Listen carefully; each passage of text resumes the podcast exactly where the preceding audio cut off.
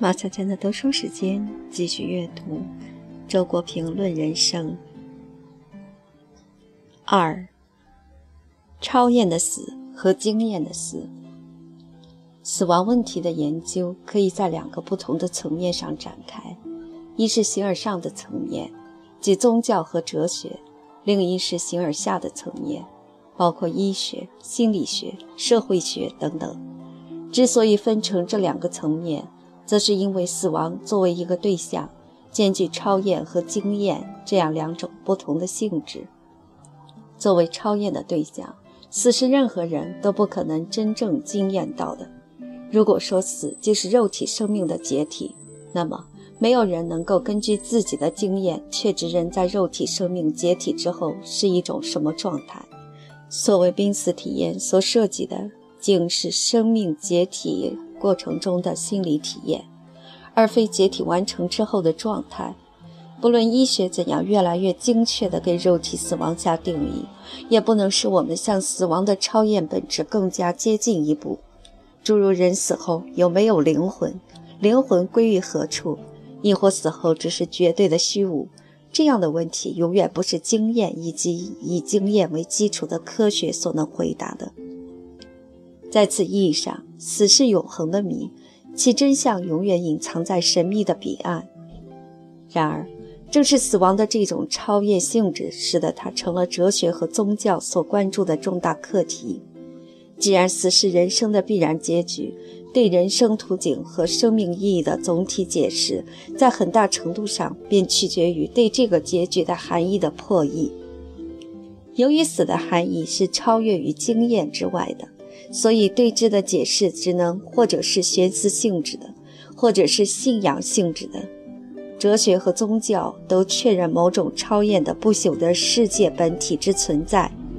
而把死解释为个体生命向这一本体的复归，区别仅在于哲学是靠玄思来建构超验本体，宗教则以神的名义把超验本体规定为信仰的对象。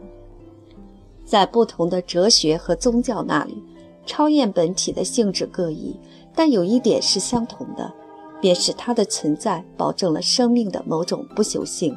使生命不致因为死亡而归于彻底的无，也就是说，他们都是把死解释成另一种有，甚至是比生更圆满的有。也许佛教是唯一的例外。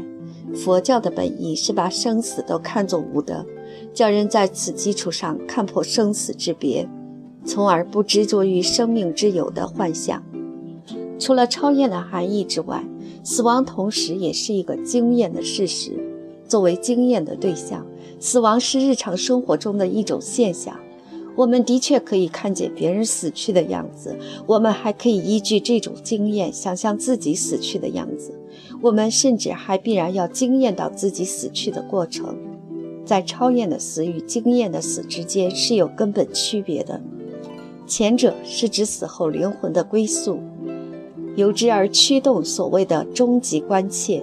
属于哲学和宗教的领域，后者是指肉体死亡的现象，由之而产生临终关怀、遗属安慰等实际的必要，需靠医学、心理学之类实用的学科来解决。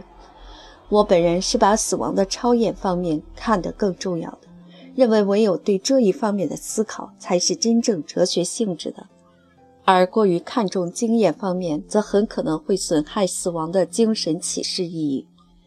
当然，死亡的这两个方面又不是截然可分的。人们之所以对肉体的死亡感到莫大的忧惧，最重要的原因正是因为不知道死后灵魂将会如何。死亡的可怕之处，主要还不在死亡过程中肉体所经受的痛苦，而在死后的绝对虚无。